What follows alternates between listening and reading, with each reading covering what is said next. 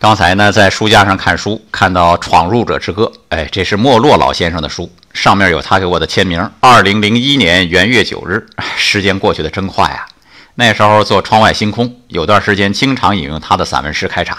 后来终于见到他本尊了，面色红润，头发眉毛都是雪白的，的确很不简单呐。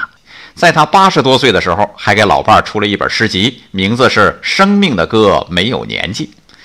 再后来呢，机缘巧合，我得以登门拜访，见到了他的老伴儿，也是八十多岁的人了，很精致，很温婉的感觉，一说话笑盈盈的，就是传说中大家闺秀的范儿。事实上呢，这是对革命夫妻，曾经遭遇许多的风雨和磨难，只能说他们拥有一颗强大的心脏。